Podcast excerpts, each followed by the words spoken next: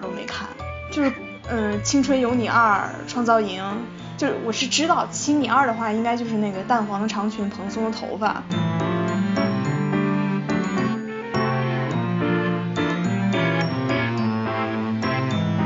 那 Twins 这种也叫女团？就算算算算，两个人就可以叫团，咱们三个也可以叫团。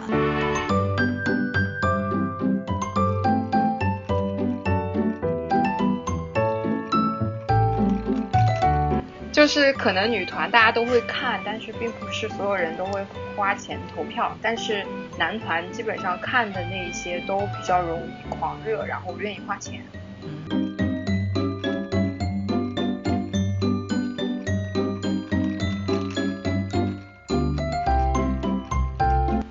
然后当就其实其实就是在追选秀的很多粉丝，他们是很健忘的。当有新人的时候，就忘了旧人，墙头草，确实是这样。对他们享受的是追选秀的过程，就是成团了，可能对他们来说已经啊，我功成名就了这种感觉，甚至是是。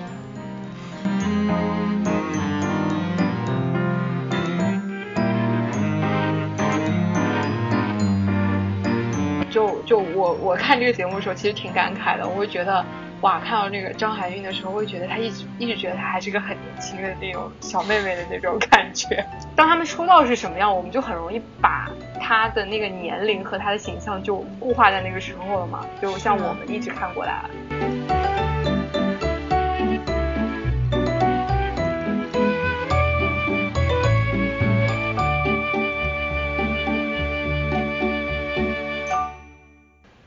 大家好，欢迎收听本期的三人成虎，我是花青老师。大家好，我是杂艺老师。这一期呢，这个开头主要是为了配合我们今天的嘉宾小邵老师。热烈欢迎！Hello，大家好。嗯，小邵老师已然和我们打了招呼了。两位老师好。小邵老师好。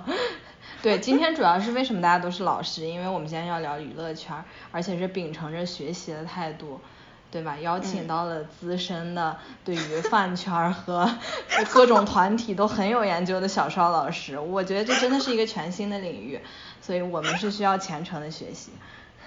对，是的。就饭圈没多少研究，娱乐圈可能得看了比较久吧。嗯。对，我觉得我对娱乐圈很多方面的认知都来自于小邵老师的言传身教。OK，所以我们今天的话题到底是什么呀？在意？就是因为最近女团选秀不是特别火嘛，就这个其实已经火了有好几年了，对吧？之前那个什么创造营幺零幺开始。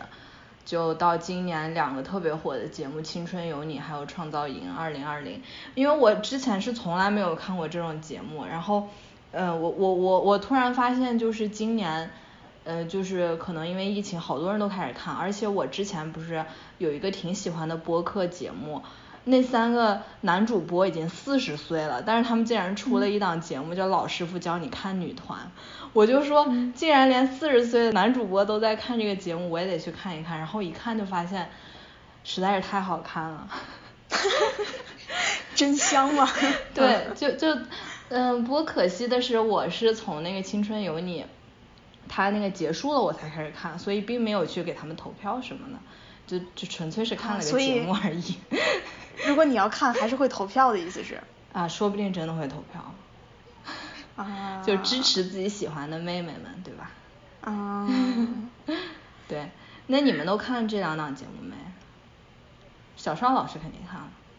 嗯，其实《青春有你二》我就看了前面几期，然后后来的就从他们公演开始，我反而就没看了。哦。主要是因为公演的时候就。他那个剪辑有点混乱嘛，然后就就到后来就是剧本形式太重了，然后我就有点看不下去。这就是资深和小白的区别，你知道吗？我还我还看的时候觉得怎么这么好看，他们怎么都这么真实呀？就我觉得他们这个说的话都好鲜活呀，这些人。对，主要是跟创造营相比，我是觉得还挺真实。对对对，创创造营今年就剪的，就其实学员之间就没啥事儿嘛，就没有剪出很多的冲突。但是爱奇艺今年就特别喜欢搞事情，就都在那个那边搞事情。对。但其实我我就创造营，我就是看了那些表演的 cut 啊，对，就两档节目都是都是剪着看的。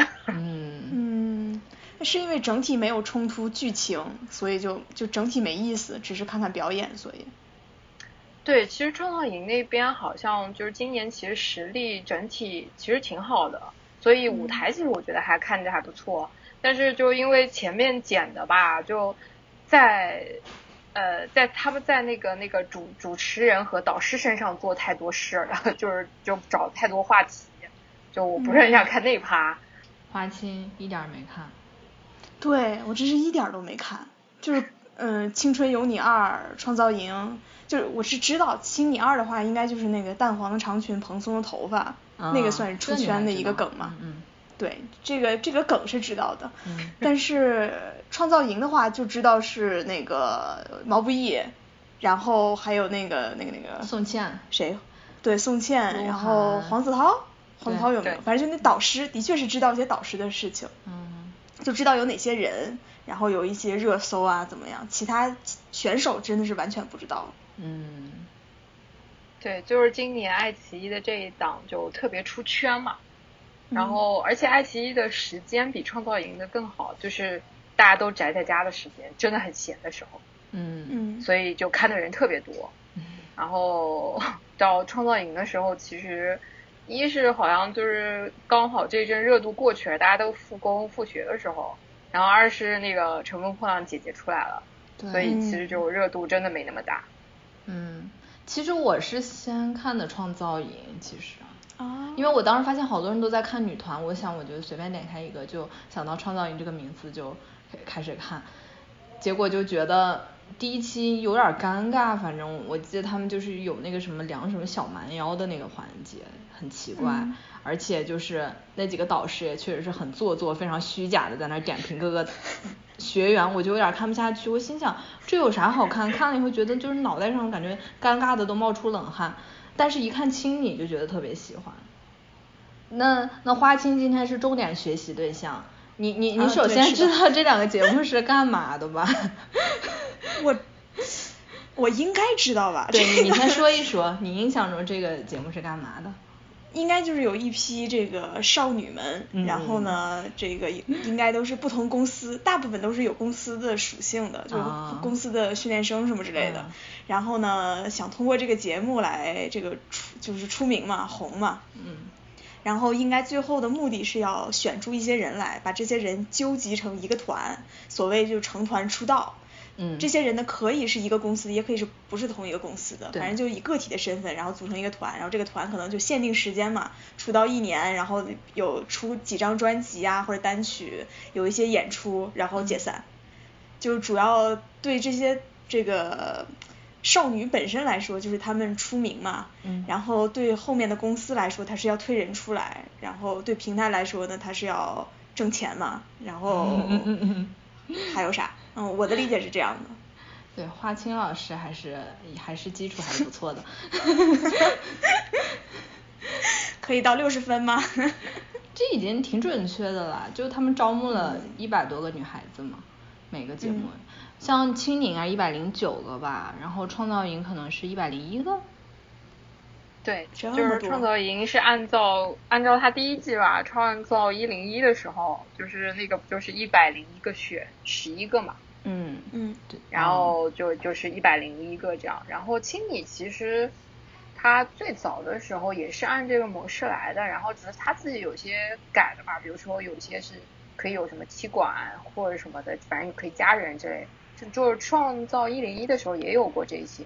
嗯，但反正本质其实是一样的，都是他们优先筛选过一遍的人，然后大概有一百多个左右人，然后来选，然后经过大概两两到三次，对，一般是两到三次公演加淘汰吧，嗯，然后最后选出来成团的多少人这样。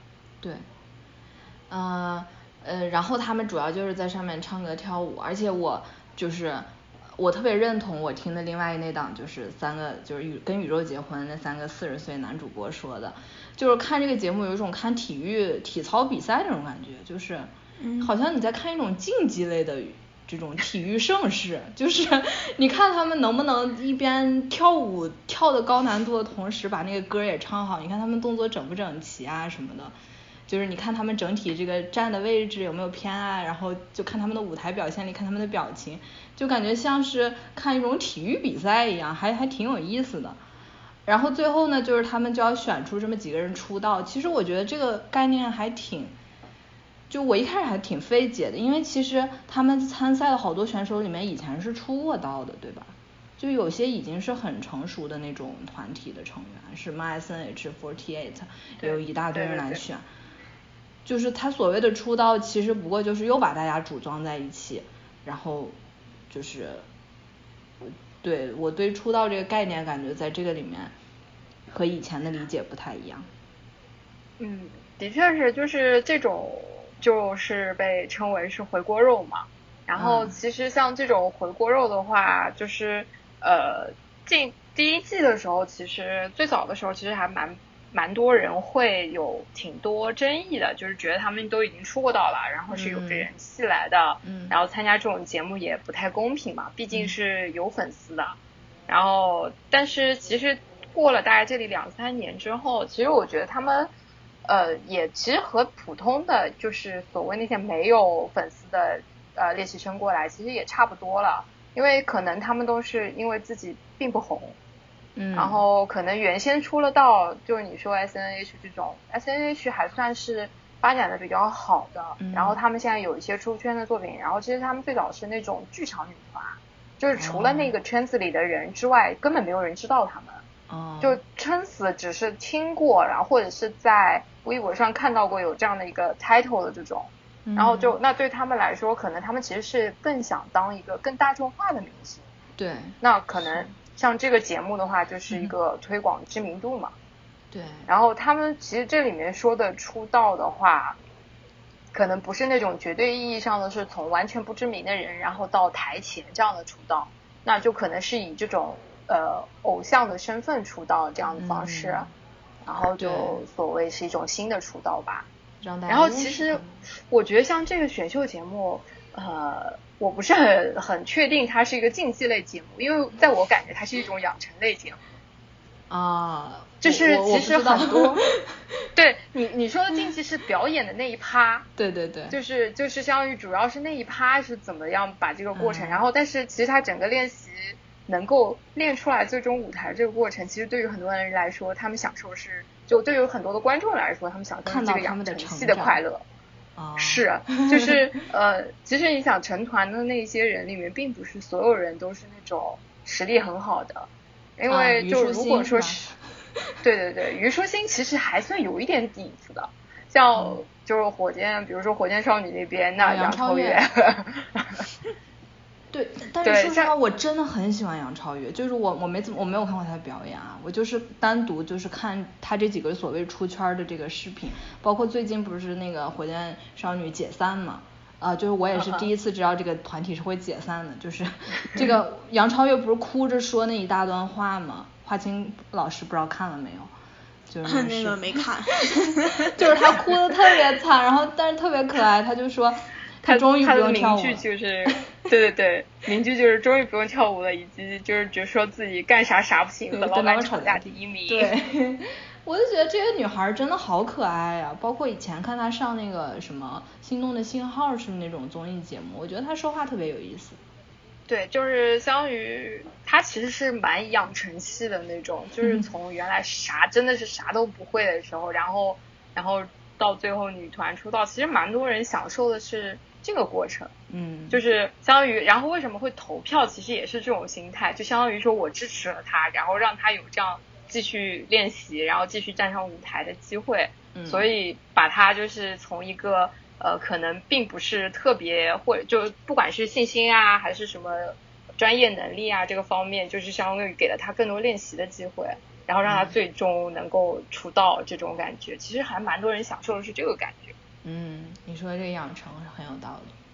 我觉得就是对，就是像小邵老师说的，他这个节目其实选的不是说水平最高的人，他选的是人气最高的，因为最后决定权是在投票的这个观众手上嘛，所以大家好像就有一种参与感，就是你如果你去支持这个选手，好像这个选手就的出道是和你有关系的。对，所以就是养成系的快乐，其实。小邵老师，你有没有给哪位选手投投过票？我投票局限于那个爱奇艺或者是腾讯会员的那个投的那两票，我可能会去投一下，我不会另外花钱去投。就是，但是你你也投，你你投给谁了？就是最近这一季我没投，我是呃之前选男团的时候投过。啊，对，之前男团也是《青春有你》吧，还是什么？对，就是其实《青春有你二》的前身是最早是《偶像练习生》。啊，然后《偶像练习生》之后第二季是叫《青春有你》，然后这是这其实属于爱奇艺做的第三季。哦。然后，但其实，在饭圈里，大家不觉得《青春有你》和《偶像练习生》是同一档节目，说不能互相碰瓷，所以还是分开说。但是都是爱奇艺做的嘛。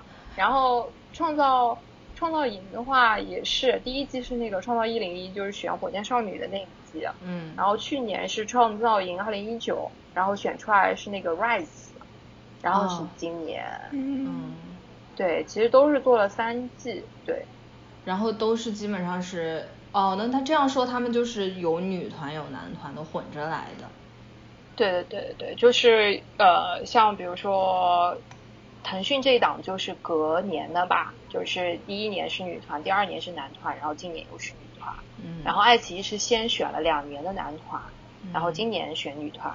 这样，嗯嗯，哎，这个选男团女团有什么讲究吗？嗯，其实也不是，因为主要腾讯创的创造一零一买的是版权的，所以当时他们就是相当于说买了第一季的版权就要做然后他们可以有一些适当的改编，所以就他们当时第一季做的是女团，然后第二季的时候就就就他们是想跟替着做吧，然后另一方面也是觉得男团其实更赚钱。然后女团容易出圈，但是男团更更容易圈粉丝的钱。对，因为觉得可能女孩子投票，是我我还以为是就是这个女生是既看女团又看男团，然后男生有时候也会看女团，然后但是男生绝对不会去看男团，所以感觉女团热度好像会更高一点。就是可能女团大家都会看，但是并不是所有人都会花钱投票，但是。男团基本上看的那一些都比较容易狂热，然后愿意花钱。嗯。呃，对，偶像练习生跟青春有你哦，那还是偶像练习生那一年真的还是投了很多钱的他们。是那个谁蔡徐坤的那一年吗？对对对对，就是 Nine Percent 那个团。哦。就是蔡徐坤他当呃拿了第一的那个团那一年。对，我以前对蔡徐坤没什么印象，我就是知道那会儿就是。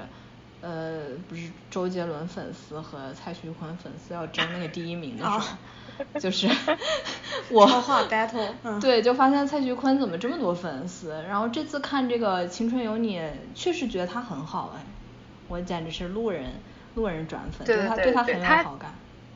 对，他在《青你二》里面的时候，还真的就是整体感觉也挺好，而且就是。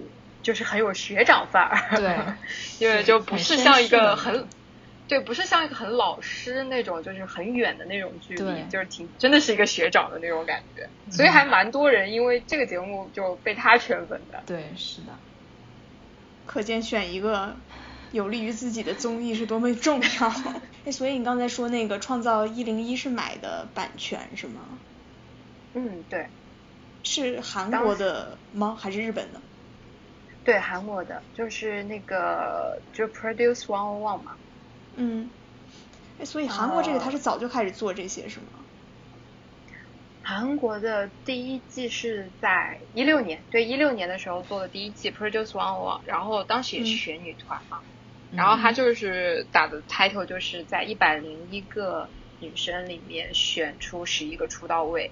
嗯嗯呃对，然后当时的团他们成团是只有半年的活动期，然后那个团其实当时就是因为算是第一档这种偶像养成类的节目，然后当时其实，在韩国的娱乐圈的话，呃，其实几大公司是算挺垄断的嘛，像什么 SM 啊、YG 啊、JYP 啊这种，然后就是他们出的团就特别有资源，然后一些小公司就没什么资源，所以是那个 Mnet 就是那个电视台，他搞了这么一档节目，然后基本上全是这种小的偏中小型公司来参加。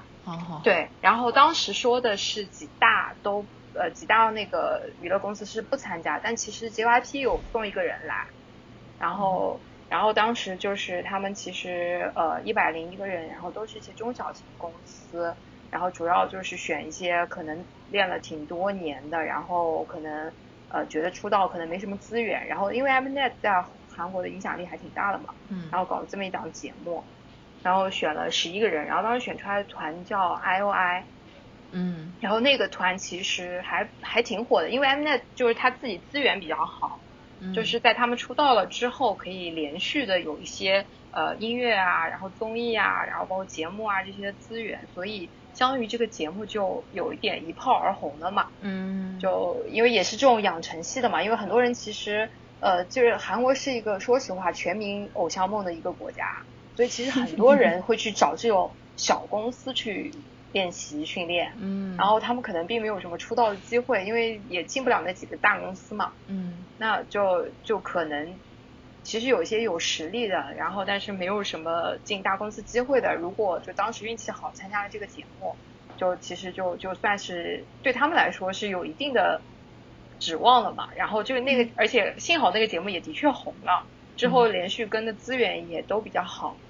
然后，所以第二年的时候关注度特别特别的高，就是选男团的时候，然后男团是签了一年半，然后差不多他就延续了这样一种模式吧，就办了四季，一直到去年。哦，有意思。然后，对，腾讯是买的第一季的版权，所以办的是那个创造一零一是选女团的。嗯嗯。然后当时。呃，为就为什么就怎么判定他们是不是有买版权？其实就是在 Twitter 上面看那个官，就是那个 Mnet 的官方 Twitter 有没有转他们的相关微呃 Twitter。对，这个版权其实还挺难说的，对吧？对对对对，其实就很难界定嘛，就是我们也不知道，然后就他也不会就公然打出一个标签说我们买了版权来做这个事情。然后其实那两年禁韩限韩令还蛮严重的嘛。就他们其实很多还是要本土化，就是还是要本土的制作团队来做。嗯。然后当时当时腾讯他是买了版权的，然后其实第二季开始他就没有买版权了。然后青春有你是买了版权的，因为就在推特上面就发现 Mnet 是转了青春有你的相关的哦，原来他们都是买的这个创造幺零幺。对对对，然后因为偶像。偶像练习生其实当时争议比较大，就是很多人有说到他可能涉及一些版权问题，但是他真的火，所以可能之后也就就这个事情可能也没有什么明确的定论。但是爱奇艺第二季就买了版权做这样的一个节目了。说到这个，就想到那个呃，Produce 一零一原版韩版的那个第三季，它其实有一些人就是从。日本那边那个比较有名的那个女团 AKB48，嗯嗯，对对对，就是从那个体系下面过来的，就是他们来韩国这边一起选秀，然后参与这样的一个出道竞争。哦，所以跨国出道 是。花青老师，其实现在咱们这个中国节目里也有很多外国人的。啊。这样子，对啊，是马来西亚的，还有一个日本的选手呢，这次。对对对对对，好吧。嗯。对，《青春有你二》有一个日本选手，我觉得还挺挺挺像那种 AKB 的风格，就挺元气偶像的那种的。嗯，所以日本他们是你说的剧场模式是什么意思？就是他这些最初的这些粉丝都是来源于哪儿啊？主要？就是日本，它有那种固定的这样的一个剧场的一个表演场地。然后，因为他们就是之前的一些那种呃文化的方式吧，然后就是导致他们喜欢去剧场看一些演出，嗯，然后他们就有就是有这样的一个呃公司，就是他有一个运营的这样的一个，也是其实也是收集了一批就是想出道想当偶像的一些这种小女生，嗯，然后他们也是有一些训练一些练习，然后定期在那个剧场进行公演。就一般是一周吧，一周每周都会有，嗯，然后会去也有练习，然后他们会有一定时间内会产生这样的总选，总选就是投票，嗯，然后他们的投票就是真金白银的投票，就是直接买票的，就是相当于说我花多少钱等于多少票，然后就是买给个人的，然后在总选的时候他们统计票数，呃，再做一个输出，就是一个统计，然后这就是相当于说在。呃，得票数最高的就是明年这段活动时间的 C 位，相当于是这样的意思。嗯。然后它的资源就会特别好。嗯。然后像这种的话，就呃，这种就会有一些比较呃明显的几个人，然后他会有一些固定的粉丝，嗯然后那几个固定的粉丝就是，嗯，对对对，就特别愿意给他们砸钱的那种，嗯就是可能真的是几十万上百万的这样砸的那种。嗯。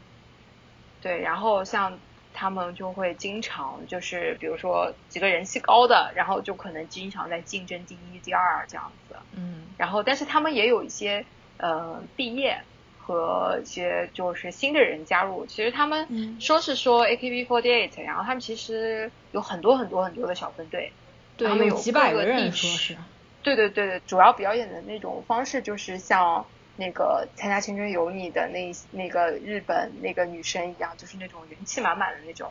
嗯。因为可能大部分来看这些剧场演出的都还是偏二次元或者是宅男那种类型，就可能更喜欢这样的。嗯。然后整个日本的呃娱乐圈好像也更喜欢这种，就是他们觉得来看这些演出，就是我要接受一些正能量啊，然后接受这种，对对对，接受这种。能够有一些给我打气的这种感觉的，所以他们更喜欢这种。他们是不是有什么握手会？我之前听说，握手会、拍手会，然后对对对，就这这一类，就击掌，纯字面意义的拍手。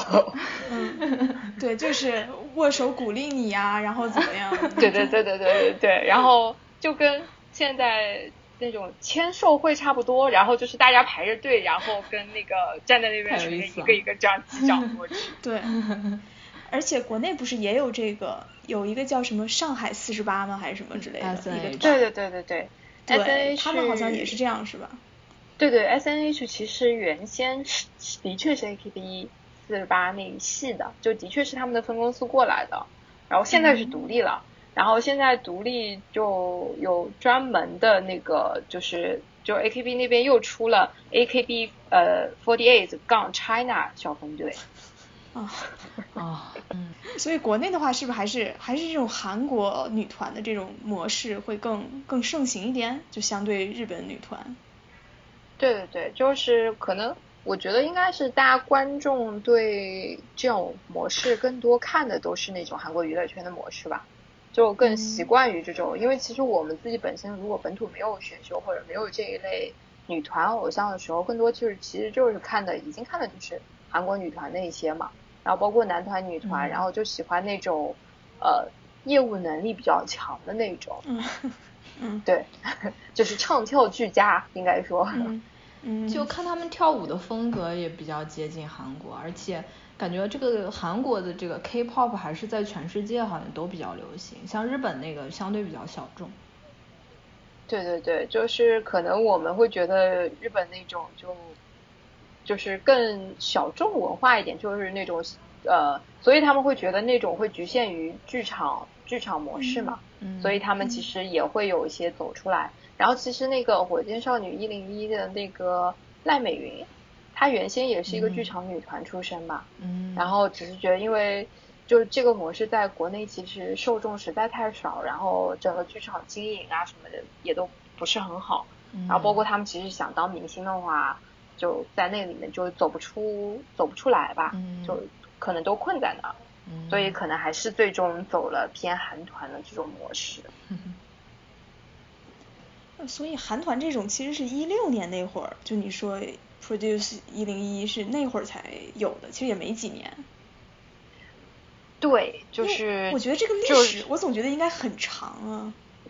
是啊，就是各种各样的选秀嘛，那就是有没有这种养成系 idol 的选秀的模式而已。因为一六年的话，就是直接摆明了是，呃，我就说了是我们是要选一个 idol 女团，然后就不限公司，然后就是相当于我把大家都集合起来选最好的，嗯，然后其实是这样的一个模式。然后可能原先是更多把这样的过程放在背后。然后我们可能看到的就是出来的团，对，更多是这样吧。嗯，对，其实选秀这个概念并不陌生啊，像之前超女啊什么也是选秀，但是把选秀和团放在一起，好像是这两年的事。超女的时候你们看过吗？那是没看过。哪一年？李宇春，我也没看过。应该是零四，我觉得零三零四年差不多。我只看过李宇春那一届，好像。那个就是李宇春那个是第二届，应该是。哦，第二届。那届第一届，第一届是不是只有张含韵？现在大家还知道吗？对，因为我印象当中，那个就是走在街上的时候，就有人说希望能给李宇春投上一票。天呐，我印象特别深。然后我还把这个案例在我初中的思想政治课上还讲过，我记得。所以我才有印象是零三零四差不多。哦。我记得我还看了那那那那个总决赛，就是当时还是直播吧，应该是，我还看到了半夜，然后看的可激动了。虽然我没有投票。那个节目当时是特别特别火，我也记得，就是虽然我是一个小孩儿，但是好像都能听到大家在说这件事。那呃，像 S.H.E 这种古早的女团。他们感觉，呃，是他们也是选出来的还是？他们这叫女团吗？我就想说，叫女团。那个 ella 不是去青春有你当导师嘛，然后就给她标签就是中国很早的那个女团的代成员。那 twins 这种也叫女团？就算算算算，两个人就可以叫团，咱们三个也可以叫团。说实话，我觉得现在选的团都挺大的，就那种九个人、十十一个人这种，我觉得就哇，都眼眼花缭乱了，就是十几个人我都不知道该看谁。这这种也是受那种韩国那边的影响啊，就觉得要多人多一点，好像就是至少你能再从在之中选出一个你喜欢的。喜欢的。嗯。对，S H 就是，其实就是把这个，天呐，四十八个人在台上，可能不止。哦。呃，S H 其实是把选团的过程放在了前边吧。其实他们好像当时也是那种海选，就是对着所有大众的嘛。然后他们也是。对对对，他们有他们他们也是那个选秀比赛的前三名吧，我记得。哦哦，他们也是一个比赛。对，所以其实他们也是选秀成团的。嗯嗯。对，然后公司就是好像呃性质不太一样的是，现在可能选选完就直接出道了，然后就大家就直接都都上台表演，或者就是接一些相关的工作了。然后他们好像是就是就是住在一起还训练啊什么的，就还练了一段时间，可能就跟现在一些呃公司出来的团的那种方式更像吧。哦，哎，那那个节目有播出来吗？呃，没有播出来，但是他们有，就是我是之前看过 S.H.E 的那种记录，就他们在十年的时候还是多少年的时候，他们有放出过来。就是他们当时自己在选的时候的一些经历，然后就是什么公布了第一名啊什么之类，然后他们表演的一些那种视频的那种影像资料，对对对对对对，所以他们其实都是有拍下来的，只不过可能对外的就是他们最后成团的这三个人的一些相关的东西，嗯，就不是对外，不是让大家都看到了整个过程嘛，就可能所以养成系的那种，对对对对对对，就没有养成系的快乐，嗯。嗯。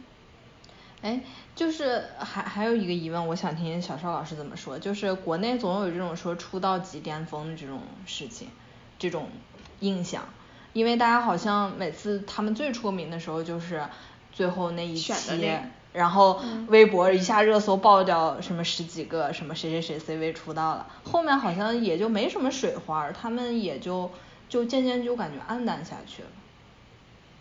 对对对，就是他们的问题其实就在于国内没有这样的平台，因为原先为什么韩国那一些选完之后，他们出来之后可以继续运营，就是因为 Mnet 它自己本身是一个电视台，嗯，然后它背后的那个 CJ 娱乐是韩国。呃，应该算是就是这种综合性的这种公司里面算特别特别大的，他手上有特别特别多的资源，包括有电视台，然后包括有一些娱乐的资源，然后以及韩国就是整个体系比较的成熟，就你出歌出歌了之后可以去哪里打歌，然后可以去上什么的样子综艺节目，然后是有什么样的节目可以维持你就是这个团的曝光度。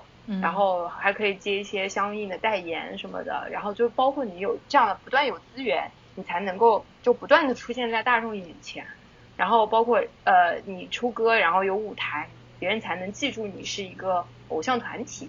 嗯。但是就在国内的话，你相当于说你在选选秀节目的时候，的确是有这样的过程的，就是你可以训练，可以表演，但是在之后你就很少有这样的舞台能够。持续性的曝光在就是整一个大众眼中，嗯，就可能偶尔会有像一些什么六幺，比如说之前那个六幺八的晚会，那个火箭少女一零一不是有去表演嘛？对。然后或者是呃，比如说天猫双十一，然后有这样的一个晚会，嗯。然后可能又要到跨年才会有这样的一个晚会，然后就是只有可能偶尔会有这样的一个舞台，然后当时有。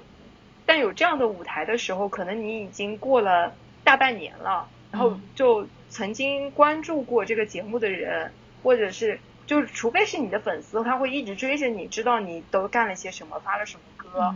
但是你没有其他的曝光机会的话，路人不会记得你，可能最多是在半年之后，哎想起来看到你的时候想起来，哦好像哎半年前出道了，就这种感觉。所以出道即巅峰，主要是因为。后面实在没有一些持续的这种资源跟上来，然后你也就没有机会出现在大众眼里，那也就没有什么继续红起来这样一个这样一个平台了吧。其实我这次看了青你，我还挺关注 The Nine 后续的行动的，就是他们在晚会上那两个舞台我也看了。对对对对，就是就是就是得是那种追过节目或者说知道的这个的，然后你才会去看这样的一个舞台。然后，但你不认识他们的人就不认识啦。嗯。但是在韩国不一样，韩国的话本身它那个 Produce 一零一就已经是一个全民化的一个节目了，就是选出来的团大家都知道，然后再加上他们的那些打歌什么的，他们都是非常有规律的。就是每周都有这样的打歌节目，就他们一定有，只要你出歌，就一定有这样的舞台，就一定有曝光的这样的机会。嗯，然后就就整一个性质就不太一样。嗯，就是它这个娱乐体系就非常的就健全了，已经相当于。对对对。我们还是没有那么健全。嗯。对，就是之前其实爱奇艺有搞过一个这样的打歌节目，叫做中，好像是叫中国音乐牌吧。然后就是听说过，嗯，就我记得当时还是 Nine Cent 还在的时候，然后他们有去过一次，然后但那个节目好像也就搞了几期就做不下去了。但就是一是你不可能每一周都找到那么多人来表演，然后呃像在韩国，比如说你在你一个组合出了歌之后，我一般会连续几周都会去上这样的打歌节目，因为它要有一个持续性的这样一个回归期嘛。就是要一直有曝光，但是在国内的话，可能组合这样的一个行程日程都协调不过来，嗯，然后就可能他上了一期就不上了，然后也没有，其实而且那个节目是一个网综，就不会有那么多人看，嗯，就还是粉丝在看，所以一直圈的都是同一波人，然后当就其实其实就是在追选秀的很多粉丝。他们是很健忘的，当有新人的时候就忘了旧人，墙头草，确实是这样。对他们享受的是追选秀的过程，就是成团了，可能对他们来说已经啊，我功成名就了这种感觉，甚至是 是，就是孩子已经大学毕业不用管了，差不多。对，现在这个造星，这个确实是一波一波的收割的太快了。对，然后其实可能你会发现割的都是同一波韭菜。看的人 就是铁铁打的观众。对，流血的选秀，铁打的观众都是那一波人。嗯。哎，所以最近不是特别火，然后那个《乘风破浪的姐姐》，大家应该都这个我看了，我终于看了。对，这个我也在看。嗯。这个你们感觉怎么样？就就我我我因为是刚看完《青春有你》，然后开始看《乘风破浪的姐姐》，我一开始就稍微有点失望，因为我不是抱着那种 看体育竞技类的那种呃心态嘛，然后看他们的初舞台就觉得真的比妹妹们。呃，要差一些，差多了 是吧？就是这个水平上确实是不太行。但是你要是按一个什么，嗯，真人秀来看的话，很有意思。其实就看真人秀呢，我觉得。嗯。对，其实我就觉得这个节目为什么要请杜华来，我特别不理解。嗯，哎，杜华就是那个，就是月华之前月华妻子是不是？就是他们那个。对，他是月华的老板。是。嗯，对，他不是被人骂的都不行了吗？对对对对对，他他他不是之前他一直被人骂，现在，他他是一个被所有粉丝和路人都骂的特别惨的一个人。因为月华他最头牌的是谁呀？他下边的，我记得我看了看百度百科，他那个下面还挺多团体的。就是国内一些有水花的，嗯，基本他对，但但大家可能都不记得，就是可能只记得几个人，嗯，就是像那个孟美岐、吴宣仪和陈潇，都是月华的，然后他们其实原来是乐华和韩国一个娱乐公司合作的一个团体，叫宇宙少女，嗯。对，然后他们是三个里面就是月华送过去的三个人，然后当时是出道了，然后陈潇是先回国的，第一个回国的，然后当当时是参加了那个偶像练习生做的导师，嗯，对，然后当同年那个吴宣仪和孟美岐就去参加了创造一零一，嗯，对，其实我觉得这几个已经算是月华就是路人认知度比较高的，然后其他就是那个月华。妻子嘛，就是呃黄明昊啊，然后朱正廷他们那那那那七个人吧。嗯。对，然后还有个合伙人韩庚。哦。哦哦，韩庚是月华的那个老板。对。哎，金子涵也是月华的。对对对，金子涵也是月华的。其实月华还挺多人的，就是呃韩版跟中国版他都送。嗯。对，但是。呃，创造营他今年应该没送，因为他们跟那个腾讯那边闹翻了。对。哦。天。对，这个是他们当时选女团的时候留下的一个历史问题，就是他们当时我记得闹得挺大的吧，微博上，就是他当时想让吴宣仪和孟美岐走。嗯。然后就哇唧唧哇，就是鹅厂这边那个呃经纪公司嘛，就相当于火箭少女一零一的经纪公司。然后就是要起诉，因为当时他们都是签了合约的嘛。然后最后就是和解了，是说就是还是让他们两个参加，继续参加这边的活动。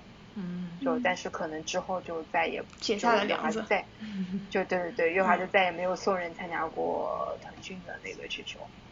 嗯。啊，所以其实把这个人请来。怎么说呢？就是意味着这个节目就是要专业化，要热点还是不是？就是我觉得他那个杜华不是来是打分的嘛，第一期。嗯。他就是想可能是以增加一些专业度吧，而且你想，你已经请了三十个这么有名的人，你到底要请评委？你到底要请什么样的人？其实这个问题真的很难。所以请一些这种名不见经传，但是好像还挺有。就是挺有专业度的人还是不错的，虽然就是杜华是毫无专业度，但是也是吸引了火力嘛，这样就可以避免大家去骂那三十个女艺人，而都骂她，我觉得挺好。的确，第一期看他打分真的是乱打的，因为就他自己说起来的时候，就感觉我觉得他的那个选女团的标准跟这个节目的定位不是很相符，我不觉得就这个。节目是真的想呃选一个就是杜华标准女团，对，我觉得肯定不是啊，就是就就是你选这三十个人人来和杜华心目中的女团，肯定是大相径庭的吧？对。但是我也不知道为什么就请她了。所以右上角还专门标着什么，仅代表杜华女士 什么个人女团标准。是。很有意思。就是他他想选的都是那种长得漂亮的小姑娘，然后唱唱跳跳，然后就大家站一起特别和谐，然后又不要那么有个人的锋芒那种。嗯。但这种女团说实话很危险，就是没人记得住。嗯。这个节目请来的这一波女明星也不是正儿八经要做团的，就只是来赚曝光啊或者怎么样，我觉得。嗯，对，但是我觉得现在大家就经常说的是三十岁以上的女艺人没有平台，就是没有任何机会吧，在国内给他们的机会很少。你想，其实这些人大部分都是演员，但是现在三十多岁女艺人，你可以去演什么样的角色？你要么就去演一个二十多岁小姑娘，要么难道你扮扮老气，然后变成四十多岁的那种，就是就就是感觉你在荧幕形象上只有二十多岁小姑娘和妈妈这两种角色。你没有中年妇女这个形象，所以他们就没有没有戏可以拍演。所以很多人是有时间来上这个节目，然后大家就说，如果你要拍一个三十岁多男艺人的这个节目的话，你就不会有这么好看，说实话。湖南台最近的那个吗？对他们不是要拍追逐梦想的哥哥，天天向上的那个节目。他们是已经扮成一个固定的了吗？反正已经，我那天看电视的时候正好看到是谁，张伦硕就在讲，就是钟丽缇的老公。对他好像就做了两期，现在都留了这个环节吧，好像是。嗯，反正我当时听他说，我觉得特别不舒服，就是感觉都在卖惨，每个人都在说。我多么努力，但是他只给了我一个什么样的 title，我这个标签就摘不掉了啊！那个大家记不住我演了多少戏，我唱了多少歌，只记得我是钟丽缇的老公，然后巴拉巴拉。所以每个人的剧本都是差不多的。对呀，简直不想看。对啊，其实感觉《乘风破浪姐姐》，你要说他们来再赚一波曝光度，我觉得也是情有可原的嘛，就。说实话，就觉得就不管他们在这里是不是唱跳特别好，或者是怎么样，但是反正就是作为一个已经说是已经有一定成就的人，那他们也是需要就是让大家再能够看到他们一下。然后其实我觉得像很多他们去上呃，包括像湖南台的好多综艺吧，就是像歌手啊这一类的节目，其实都是想说能够从。一定程度的专业能力上面，让更多人才看到他们。嗯，破圈。对对对，就而且像这一这几个三十加的女艺人，其实很多人不是就是有这种，就受众比较固定，或者说认识他们的人比较固定。你像呃，就就我我看这个节目的时候，其实挺感慨的，我会觉得。哇，看到那个张含韵的时候，会觉得她一直一直觉得她还是个很年轻的那种小妹妹的那种感觉。当他们出道是什么样，我们就很容易把她的那个年龄和她的形象就固化在那个时候了嘛。就像我们一直看过来，然后就新的一代的人又不认识他们，可能就一直就不认识他们。嗯嗯。所以就其实真的应该是更多当一个真人秀的这种平台来看吧。也我我觉得也没有多少人真的是在看他们唱的有多好，跳的有多好。对，这是一个真人秀，这是一个披着选秀外壳的 真人秀。但我我就觉得那个王菲菲和孟佳真的还蛮好的，就看专业。对对。他们是真的女团出身啊，可是。对对对。他们就是我刚才说的韩国三大里面的一个 JYP 出来的，然后是当时挺成功的一个女团。哦。嗯。四个人吧，叫 Miss A。对，我觉得尤其王菲菲我还蛮喜欢。嗯，对，但是他们俩其实挺惨的，因为那个女团就是我不知道你们知不知道裴秀智，就是是韩国的一个国民初恋的一个女艺人，就是被冠了这个 title 的。然后当时我知道。对对对对对，就是他们他们的那个团，然后当时他们四个人，然后可能能被大家记住的只有裴秀智一个人。嗯。就大家知道 Miss A，然后知道裴秀智，但是可能真的不知道其他人。嗯。原来他们是一个团体。觉得专业水平真的还蛮好的。嗯，对对对，他们因为能在 JYP 进 JYP，然后能在 JYP 出道的，的确都其实都挺不容易的。嗯，就是韩国的三大还是门槛很高的，然后再要能出道千军万马杀出来。对。对，然后他们是到期解约的嘛。是有点可惜，是其实现在节目到现在，他们俩的反而水花啊，就是被大家讨论的度不是特别高，这两个人。对，而且感觉大家有一些默认，就是啊，他们就是应该是这样的，然后好像相应的一些就是话题度就没那么高了，大家就觉得他们表演这么好，就是应该的。对，大家还是喜欢看什么黄圣依啊，在那儿八卦，吃吃瓜。对。大家喜欢看境界。嗯，那这个节目应该会持续关注，而且就是我关注的那个有一个播客，随机波动，他们竟然出了一个那种周更，就是追这个乘风破浪的姐姐，它叫乘风波动，就是每每周这个节目出了，他们。周末就出一期点评的节目，挺有意思。上次刚，对，就就就是讨论，就讨论这里面的各种那个 当期的一些八卦是吧？然后他们就零点二五倍速看的一个发现是吧？不是，他们主要不是还不是讨论这些，就我觉得他们上期聊的挺有意思，就是从大家对黄圣依的这个态度来聊了一下现在选秀节目里对这个富人人设的这种。一种滤镜，就我不知道大家发现没有，就是像以前，呃，大家在节目里喜欢哭嘛，就是喜欢说我家什么这个我我我什么父亲什么残废，然后什么母亲一个人拿车来多么不容易，然后哭，就就能博得大家同情。现在这些选秀节目里最火的人，基本都是那种有富人人设这种，像《青春有你》里面那个虞书欣和赵小棠。他们俩就是因为特别家里特别有钱，然后被大家关注。黄圣依也是因为她好像是一个富太太的形象，然后大家就会觉得，那她对别人颐指气使一点，似乎也跟她的这个生活背景有关。我觉得这个他们对这个这个问题的挖掘还挺有意思，如果感兴趣，大家就可以听一下那期节目。你现在是每一期都在推荐别的博客？对，自从自从录了一期播客推荐之后，我就真收不住了。挺好的。没有，其实我觉得就不只是，就是你说是《乘风破浪姐姐》里面，他们可能本身个人就是条件都相对来说会好一些吧，因为毕竟有些是有些成就，有一些这种经济基础的。但其实整一个大环境里面，现在的练习生比十年前的练习生的确家境要好很多。因为以前是真的，就是呃，真的家里条件不好，呃，我我是说韩国那边娱乐圈哈，就是国内的话，因为成就是有这样的一个训练文化起来的时候，其实已经是，呃，就是已经是大家就状态比较好的时候了，所以可能不太一样。就是韩国那边娱乐圈，就是包括在十年前、二十年前的时候，其实是呃家里条件不好的人才会选择去公司，就是这些娱乐公司当练习生，嗯，是因为。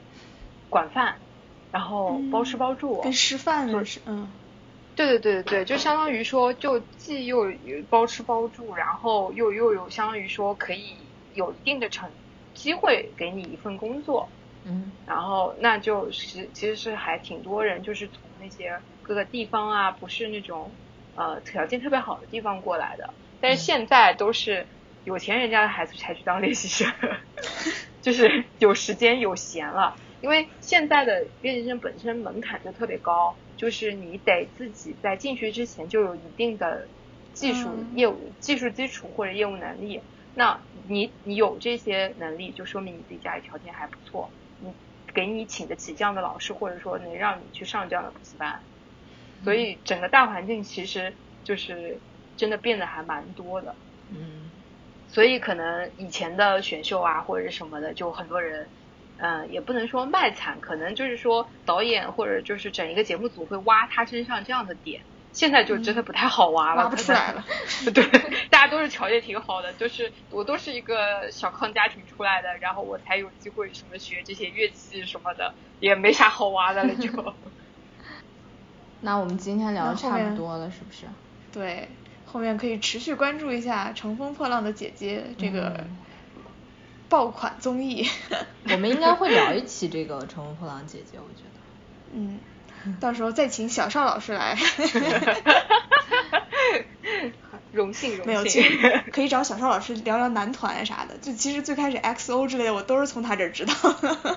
听说小邵老师还亲自去去韩国追星。对，去了去去了几次吧，大概。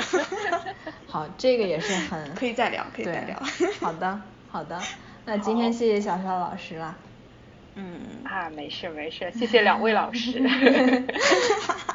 啊 对，最后我得给咱们的自己做个广告，就是那个可能有部分呃听众不知道我们有那个微博和微信号，都是叫三人成虎 FM，大家可以去搜一下。主要的功能就是。欢迎大家搜索关注。对，主要功能就是告诉第一时间告诉大家我们出了一期新节目。好吧。对。就是这个主要功能，没有任何吸引力，我觉得。对，我还会在微博上转发一些其他博客的节目。嗯，好，好的。OK，那这期节目就到这里，谢谢大家的收听。嗯，谢谢大家。好，拜拜。拜拜。